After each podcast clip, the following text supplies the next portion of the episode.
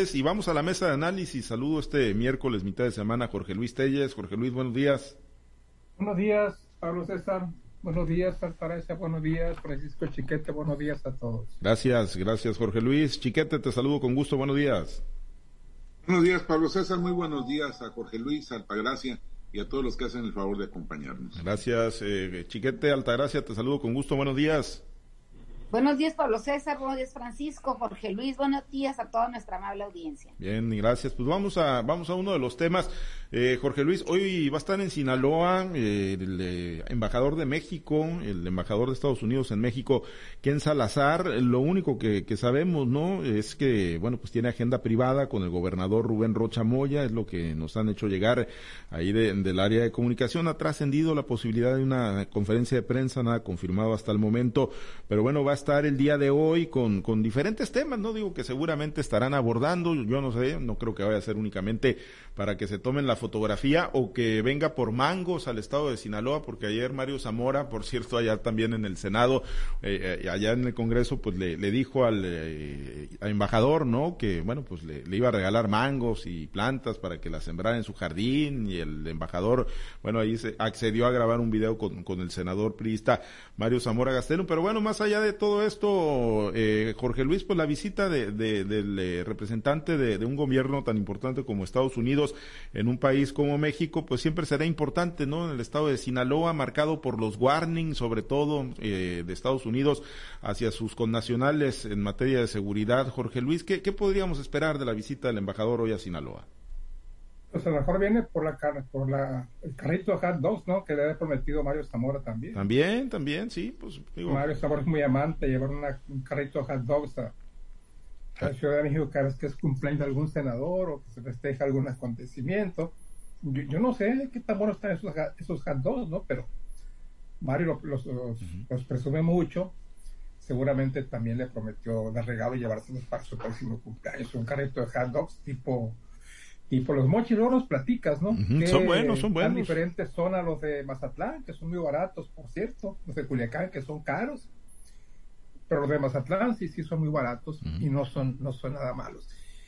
Pues eh, yo creo que eh, no hay agenda, pero el gobernador Rubén Rocha debe aprovechar la oportunidad de tener aquí al señor del sombrero, aquí en Salazar. Nos referimos a en Salazar, no a nadie más para ver el, asunto de las alertas de viaje, ¿no? Es de hecho lo que, lo que eh, los gobernadores de otros estados le han pedido a, a Salazar cuando lo tienen de visita o incluso han ido hasta, hasta la embajada de, de Estados Unidos en México para pedir un análisis de las, de las alertas de, de viaje que se hacen a los ciudadanos de Estados Unidos en diferentes destinos de nuestro país, entre los que está Sinaloa incluido realmente, aunque no se da a conocer el tema, pero hay muchos puntos a tratar. Además de esto de las, de las alertas de viajes interesan mucho porque son parte de, el turismo es una parte muy importante de la economía de Sinaloa, pues están también el tema de la exportación de, de, legumbres. Sinaloa debe ser el principal exportador de legumbres a, a Estados Unidos, um, hortalizas, especialmente tomate, y preocupa mucho las amenazas que se hacen con frecuencia de los aranceles, de lo que seguramente Altagracia sabe mucho de este tema. Podría también tratarse el tema de la, de la seguridad, obviamente, ¿no? De la presencia de, de los, de los diferentes grupos um, mafiosos que hay en Sinaloa, aunque ahí pues no, no hay, um, no es jurisdicción del gobierno estatal, sino del gobierno federal, pero también podría tocarse el tema en la mesa y luego pues también alguna cosa relacionada con el tema migratorio, ¿no? Hay que recordar la enorme cantidad de sinaloenses que radican en los Estados Unidos, muchos de ellos de carácter ilegal, pero que trabajan en los Estados Unidos y que contribuyen, contribuyen al fortalecimiento de la economía del vecino país del norte.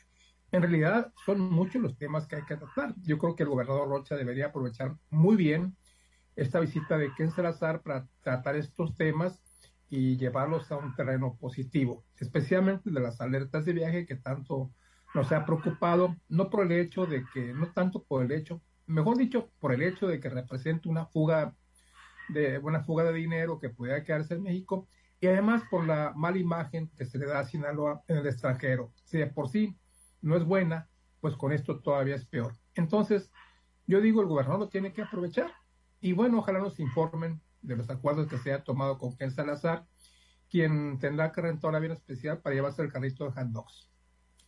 Y eh, los hot dogs, los mangos y pues todo lo que se vaya a llevar del estado de Sinaloa. Chiquete, pues digo, yo creo que materia hay, ¿no? Para que sea una, una reunión muy productiva entre el gobernador Rocha y, el embajador de Estados Unidos en México. Sí, por supuesto que la hay. Y, ya lo señalaba Telles, la principal necesariamente tiene que ser la seguridad. Eh, yo creo que Ken Salazar está tratando de colaborar eh, con la imagen de los estados problemáticos de México, porque ha visitado estados muy señalados en los warnings. Eh, es el caso de Zacatecas, donde pues las matanzas han estado a la orden del día y los, los fue a visitar como diciendo, miren, es posible estar ahí sin que pase nada.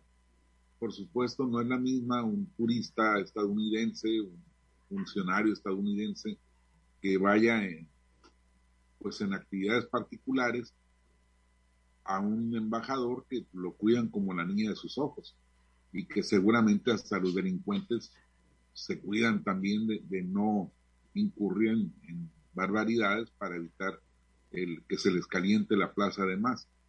Eh, yo creo que en el caso de Sinaloa, pues el, el, hecho de que el embajador vaya, incluso que vaya a Culiacán, ya no digamos un sitio turístico como Mazatlán, este, pues es una muestra, es una señal de que se puede transitar, se puede convivir con la normalidad, que no están las balaceras a la orden del día. Pero pues sí falta mucho más que eso.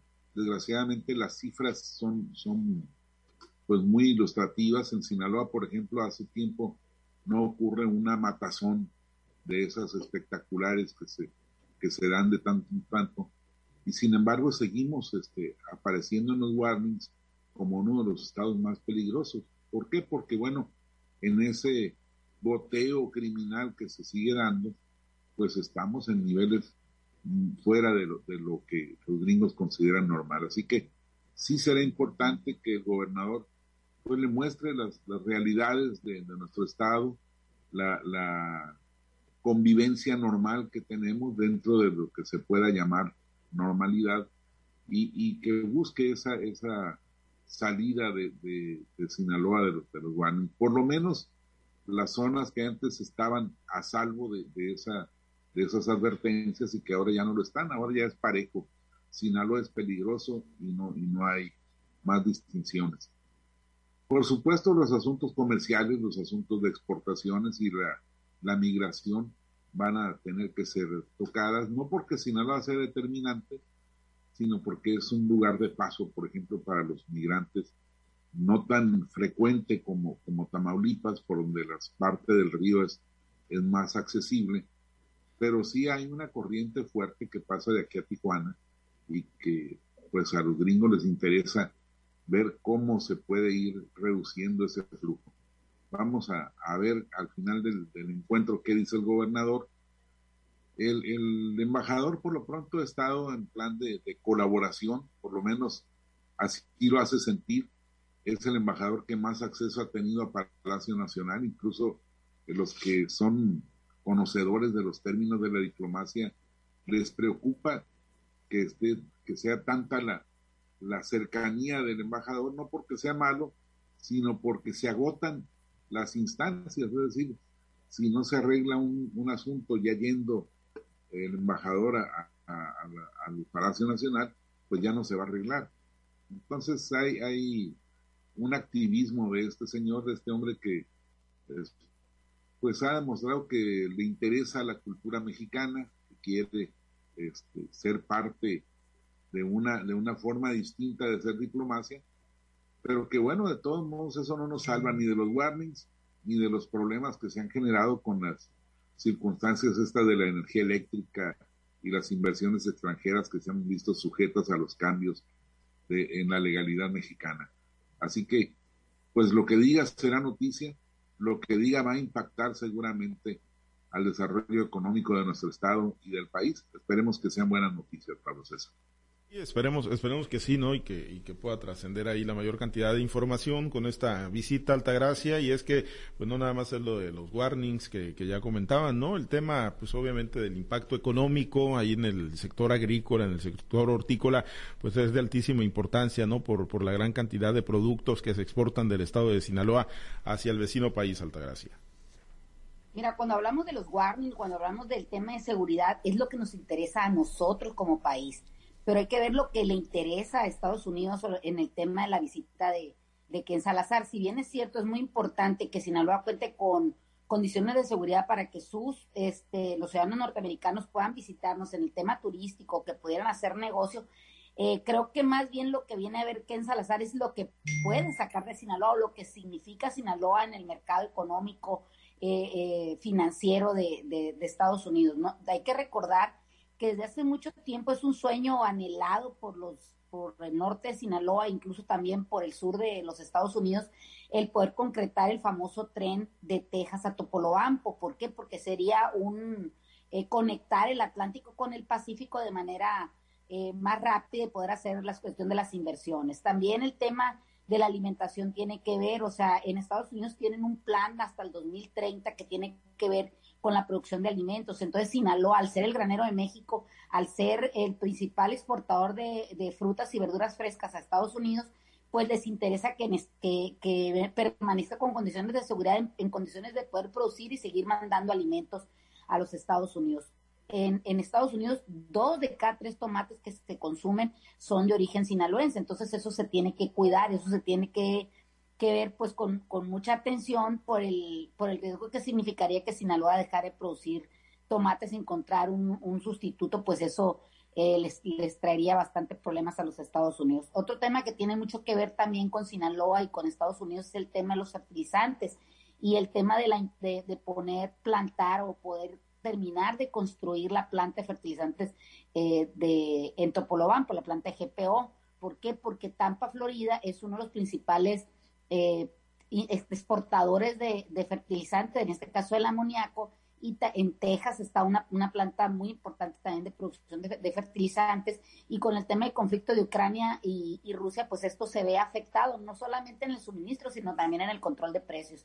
Creo que eso tiene mucho que ver. A nosotros también nos interesa el, tema de, de, poder concretar este tipo de obras, ya sea un tren, ya sea la, la instalación por fin de la planta de fertilizantes, el que se siga fortaleciendo el puente que existe para las hortalizas de Sinaloa a los Estados Unidos y sobre todo que, se, que Estados Unidos reconoce Sinaloa como, como el granero de México y como una parte importante para, para cuidar la seguridad alimentaria de un país, ¿no? Y sobre todo que con esa seguridad alimentaria evita esa migración tan grande que hay de, no nada más de ciudadanos mexicanos, sino también de ciudadanos eh, sudamericanos o centroamericanos hacia el país de las barras y las estrellas. Creo que todo eso tiene que ver la importancia de que Ken Salazar esté aquí, además de que es un, es un embajador que ha sido bastante cercano con México, eh, es, un, es, un embajador que se ha inmiscuido bastante en las relaciones o en las actividades de México, lanza opiniones, contradice al presidente, contradice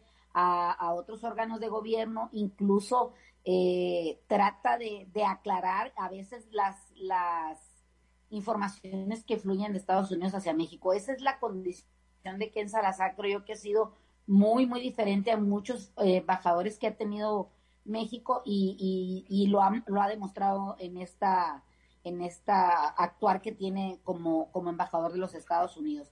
La seguridad, recordemos que en, fue aplaudida también, o el tema de la seguridad fue aplaudida por Estados Unidos con, con la detención de Rafael Caro Quintero y no podemos dejar de lado que se ha especulado mucho y en Radio Pasillo suena siempre que hay este tipo de acciones donde se detienen a personajes importantes del crimen organizado, que dentro de las organizaciones policiales de nuestro país eh, hay infiltrados pues de, de, la policía de Estados Unidos, en este específicamente de la DEA o del departamento, eh, incluso del, del, del Buró de Investigaciones del FBI. Entonces, eh, es por eso que es tan importante la llegada de, de Ken Salazar. Como te digo, lo que nos interesa a nosotros es que nos quiten el guardián y que pueda venir más inversión, más turismo, que no se detengan las, las inversiones en, en nuestro país, pero lo que le interesa a, a Estados Unidos es tener una frontera fuerte, una frontera segura, la no migración, también el no, el que no sigan este, proliferando los cárteles de la droga, que no se sigan fortaleciendo y sobre todo contar con, con un país donde se puede invertir de manera segura que le reditúe, por supuesto, mucho más dólares a la balanza comercial de los Estados Unidos. Pues ya veremos, vamos a estar pendientes ahí, pues con las antenas bien, bien paradas, a ver si, a ver qué, qué deja la visita de Ken Salazar hoy al estado de Sinaloa. Bueno, el otro tema, pues también que nos va a ocupar hoy, Jorge Luis. Por, lo pues, pronto, Pablo César, ojalá que el, cónsul se apiade de los solicitantes sinaloenses de visa porque les tienen como con tres años de diferencia. Sí las citas que les están poniendo en Hermosillo. Oye, Francisco, ¿cómo? De todas maneras, casi es imposible, no nada más por las visas. Sinaloa tiene colapsado el tema de los, los pasaportes, los mexicanos. citas en el SAT, pasaportes y visas es un viacrucis, ¿eh? Para sacarlas, ¿eh? Y, las citas del SAT también. Sí, yo supongo que Jorge Luis, yo supongo que Jorge Luis tiene vigente para todo el 2023 la visa, ¿eh? Si no, no va a poder ir al clásico de béisbol ahí a Phoenix a ver a Julio Urias en la lomita que ayer ya anunció que va a participar contra el Trabucón de Estados Unidos. Vamos a ver cómo, cómo le va, pero bueno, hay clásico mundial. la saqué hace cuatro años se me seis Ah, bueno, pues estás colado, ¿no? Ahí entonces, bueno, no tiene mayor problema. No, pero sí, la realidad es que sí, chiquete, coincido el tema de las visas, de las visas, un, un tremendo viacrucis, pero pues acá en, domésticamente, pues no hacemos mal las, las, quesadillas, ¿no? Con el tema de las citas para los pasaportes y también ahí en el servicio de administración tributaria. Bueno, Jorge Luis, te, eh, comentaba el otro, el otro tema, pues hoy también pendientes ahí de, pues este diferendo que traen en la Alianza Va por México, no le gustó la leída de cartilla que le dieron a Lito Moreno. Dice Alito Moreno que a él nadie le condiciona, ni a él ni al PRI, ni los aliados ni los adversarios le condicionan absolutamente nada y que pues ya ahorita, ¿no? Porque era a las 10 de la mañana, tiempo del centro de México, ahorita en unos minutitos más estará fijando postura. Eh, ¿Se va? ¿Se va de la alianza va por México el PRI? ¿O cómo, crees que vaya? ¿Cuál crees que vaya a ser? Digo, más allá de lo que, allá de lo que ayer tuiteó, ¿cuál crees que vaya a ser ya la postura en lo público de parte de Alito Moreno, Jorge Luis? Bueno, pues a mi juicio se confirma lo que aquí especulamos ayer, en el sentido de que esto era una moneda de cambio para que Alito no sea, no sea desaforado. Y si bien es cierto, un desafuero sería muy, muy, un golpe muy duro para el PRI, para la misma alianza opositora, pues es más cuestionable, ¿no? El hecho de que el mismo Alito ponga en riesgo esta coalición a sabiendas, a sabiendas de que no hay otro camino más que la coalición para equilibrar las, medio equilibrar las fuerzas políticas en, el país para las elecciones del 2023 y la del 2024. Ya es prácticamente imposible a estas alturas que, la coalición vaya a ganar la presidencia de la República. Imposible es una palabra muy fuerte, pero poco probable. Pero sí puede ganar estados, sí puede ganar muchas posiciones en la Cámara Federal, muchas posiciones en el Senado de la República, muchas posiciones en, en, en, los, en los estados, en los congresos estatales, eh, con, una alianza opositora, aunque repito, para mí, en mi, en mi, punto de vista, es muy poco probable que gane la presidencia de la República. Pero sin coalición, nada de esto va a ser realidad. Sin coalición se va a consolidar Morena en la presidencia del Poder Ejecutivo Federal, en los congresos, Cámara de Diputados, Cámara de Senadores y también en los congresos estatales. Entonces, si lo que se pretende es un medio equilibrio de fuerzas en México, no hay otra más que la coalición opositora. Pero en el caso de Alito le importa muy poco poner en riesgo la coalición opositora a cambio de salvar el pellejo. Y para eso tienen un, un importante número de diputados federales a su favor. Obviamente los que él, obviamente los que él puso, que son la mayoría, obviamente están en su favor, que tampoco les interesa mucho la estabilidad de la, de la alianza opositora. Esto de entrada ya dividió al PRI. ¿Por qué? Porque por un lado están los, los diputados que dicen que la van a aprobar, no sé cuántos, sino todos, pero por el otro los senadores que dicen que no la van a aprobar. En primer lugar, porque no los tomaron en cuenta. Y en segundo lugar, pues porque representa, de hecho, un, un respaldo expreso, no implícito, al presidente de la República, López Obrador, en su intención de, de militarizar las fuerzas, de militarizar las policías de México, como es el caso de la Guardia Nacional.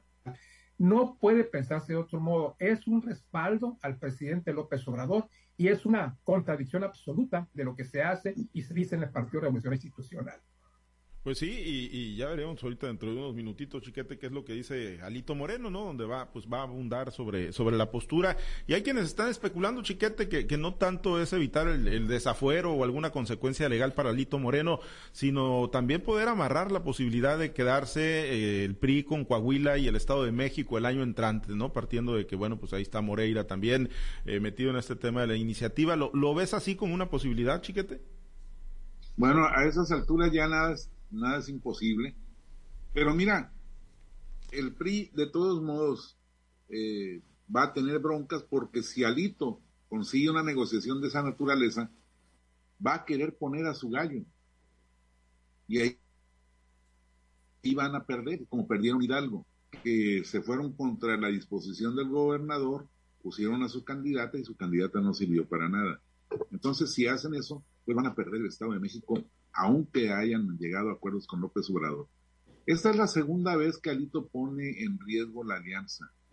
Hay que recordar al principio de, este, pues de estos acuerdos, cómo Alito coqueteó con el gobierno de López Obrador precisamente para la creación de la, de la Guardia Nacional y otras medidas y, llegó el punto en que todo el mundo estaba convencido, todos estábamos convencidos de que el PRI iba a votar con Morena. Sin embargo, al final este, recularon, rectificaron y se, y se, se alinearon con la, con la alianza.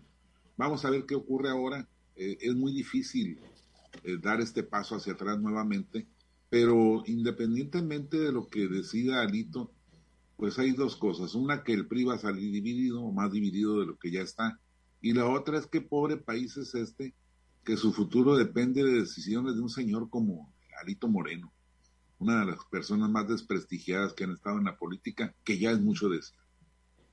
Sí, eh, Chiquete, y bueno, pues Altagracia, para, para despedirnos, pues sí, ¿no? eso es lo peor del caso, ¿no? Que decisiones tan, tan importantes, ¿no? Más allá de lo político y quiénes son candidatos o candidatas, si lo meten o no lo meten a él al bote, pues un tema, por ejemplo, como, como mantener al ejército en las calles cuatro años más hasta el 2028 descanse en, en, en decisiones, ¿no? O en los ánimos o en los apetitos que puedan tener este tipo de personajes.